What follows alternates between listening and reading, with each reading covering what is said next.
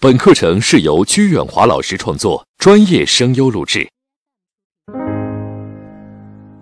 Hello，各位听众朋友，大家好，我是个人发展学会的邵聪。在今天我们的课程当中，要跟你一起来学习如何用夸人达到自己沟通的目的。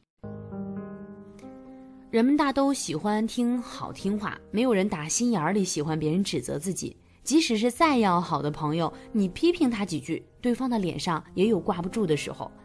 如果你当众批评他，那结果会更糟，可能连朋友也做不成了。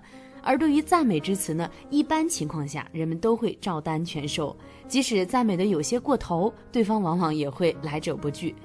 有个笑话说的是，两个书生刚被任命去做县官，离京赴任之前去拜访主考老师，老师对学生说。如今世上的人都不走正道，逢人便给戴高帽，这种风气不好。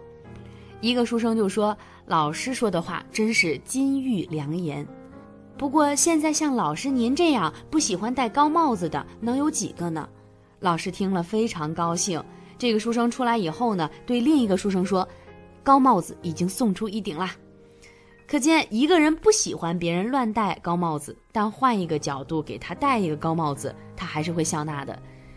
既然指责和抱怨并不能达成你的愿望，为什么不换一种赞美的方式呢？如果你放下了不满的情绪，传递出美好的信息，那么回馈给你的也许会超出你的所想。接下来付诸到实践当中，我们来谈谈该怎么能在工作当中拿到订单。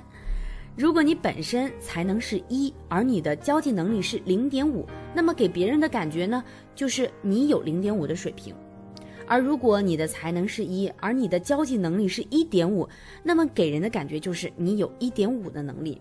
所以啊，你的人际交往能力可以放大或缩小你在别人心目当中的形象。韩小姐就是一个大型企业的总裁秘书。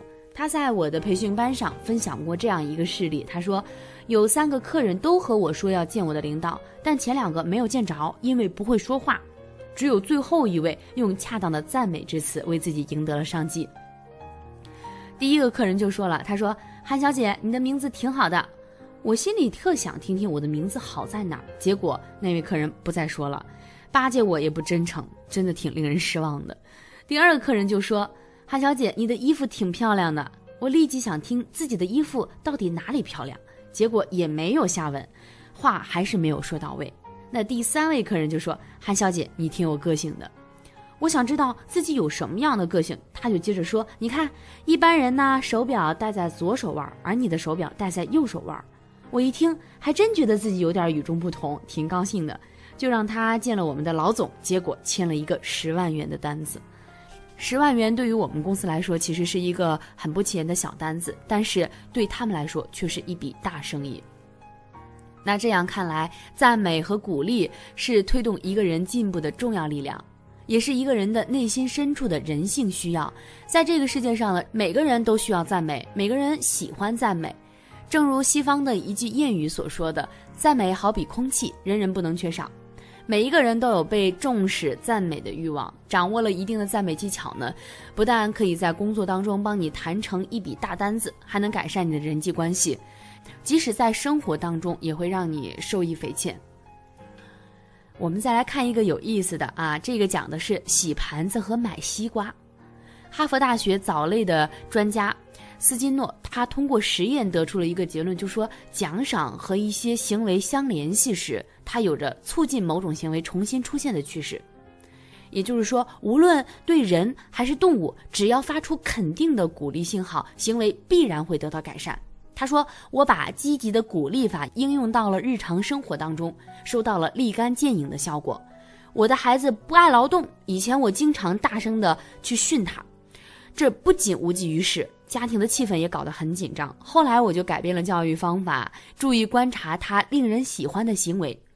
比如说，看到他帮助大人洗盘子的时候，我就用赞许的口气鼓励他。果然，他开始热爱劳动，家庭的气氛也和谐多了。那接下来我们再来看一个真人真事。赵岩女士是一位聪明的漂亮女经理，她对我说。鞠老师，自从上了您的课，领了赞美的十三把飞刀，我现在每次买西瓜都可以买到最甜的。我问你是怎么做到的呢？他说以前我买西瓜只会对卖瓜的师傅说：“师傅，麻烦您给我挑个好西瓜。”我发现他顶多挑三四个就搬上来一个，说：“姑娘，如果这个瓜生，你就送过来，我再给你换。”上了您的课，我觉得应该具体化这把飞刀。于是我再次来到这个西瓜摊儿前，想了想，然后说：“师傅，我昨天从您这儿买了一个西瓜，是我今年夏天以来吃的最甜的一个西瓜。我觉得您挑的特别准，麻烦你再给我挑一个。”我发现那位师傅听到这一番具体化的描述之后呢，又是高兴又是紧张，手都有点抖了，一连拍了七八个西瓜，回头对我说：“姑娘，今天你这么一说，我的手怎么也没准儿了。”连续挑到了第九个才搬上来。姑娘，如果这个瓜不甜，你就送回来。话都变了。我说是啊，当他听到了昨天您挑的是今年夏天以来最甜的西瓜时，内心便想着无论如何也得挑个比昨天还甜的。我相信所有知道这个故事之后的人呢，肯定以后夏天买西瓜都采用这种具体化的方法了。那这样的话，师傅脸上乐开了花，有的不仅是拍了更多的西瓜，最后还要用手按一按，放到耳朵上听一听。还有的放在灯前照一照，总之他要想尽办法证明自己挑的瓜手艺最好。看了前边的赞美人的方法，我们再来看看这一个。比如说在训练动物的时候呢，我们都懂得使用赞扬和鼓励的方法。为什么当我们要改变别人的时候，不用赞扬来代替训斥呢？即使是特别微小的进步，也值得我们去赞美，因为它会激励人们不断的去进步。那事实上，那些优秀的管理者都是这样做的。他们非常知道，能力会在批评下萎缩，而会在鼓励下扩大。安德鲁·卡内基呢，是美国的钢铁大王，他一生取得了惊人成就，主要原因就是，不论在公开场合还是在私底下，他都会称赞他的员工，甚至在自己的墓碑上都要写下这样一句碑文，就是。这里躺着的是一个知道怎样跟那些比他更聪明的下属相处的人。安德鲁·卡内基不仅自己善于激励下属，还重用那些能够鼓励并调动下属积极性的人。一九二一年，三十八岁的查尔斯·史考伯被安德鲁·卡内基选拔为新组成的美国钢铁公司的第一任总裁，成为美国商界当中年薪最先超过一百万美元的人。用现在的话说，他是美国的打工皇帝。那个时候，美国没有所得税，一般人的年薪不会超过三千美元。那为什么卡内基要付给史考伯一年一百多万美元，一天就是三千多美元呢？因为史考伯是一名天才吗？不是。因为他对钢铁制造知道的比其他人多吗？也不是。史考伯说过，对于钢铁制造，他的手下有许多人懂得比他还要多。他能得到这么多的薪资，主要是因为他那跟人相处的本领。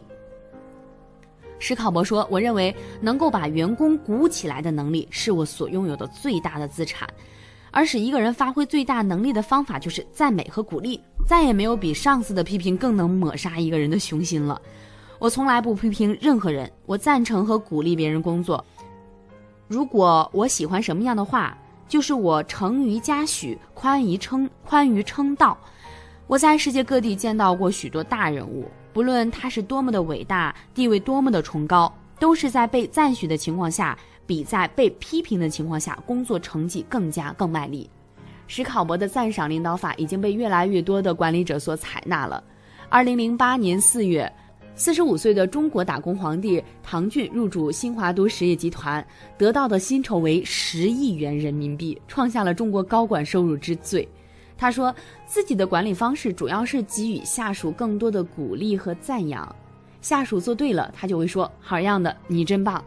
他知道鼓励能够激发下属的创造性，能够提高下属的积极性。如果下属做错了，他就指出应该怎么做，但是不会批评他们。因为批评会挫伤人的积极性。这位2008年中国收入最高的职业经理人与1921年的美国薪金最高的职业管理人史考伯的做法是完全一致的。那么你在生活和工作当中是否也应该多多的使用赞美的方法呢？赞美是维系良好人际关系的灵丹妙药，能给你的生活和工作带来意想不到的惊喜。下面是我研究。总结的赞美的十三把小飞刀，它们全部从实践当中磨砺而出，自然锋利无比。它们已经在许多人的身上产生了神奇的效果。掌握好它们，多加应用，相信你也会看到奇迹的。今天的课程就到这里结束了，在下一期的课程当中，我们将具体的为大家介绍这十三把小飞刀到底该怎么用。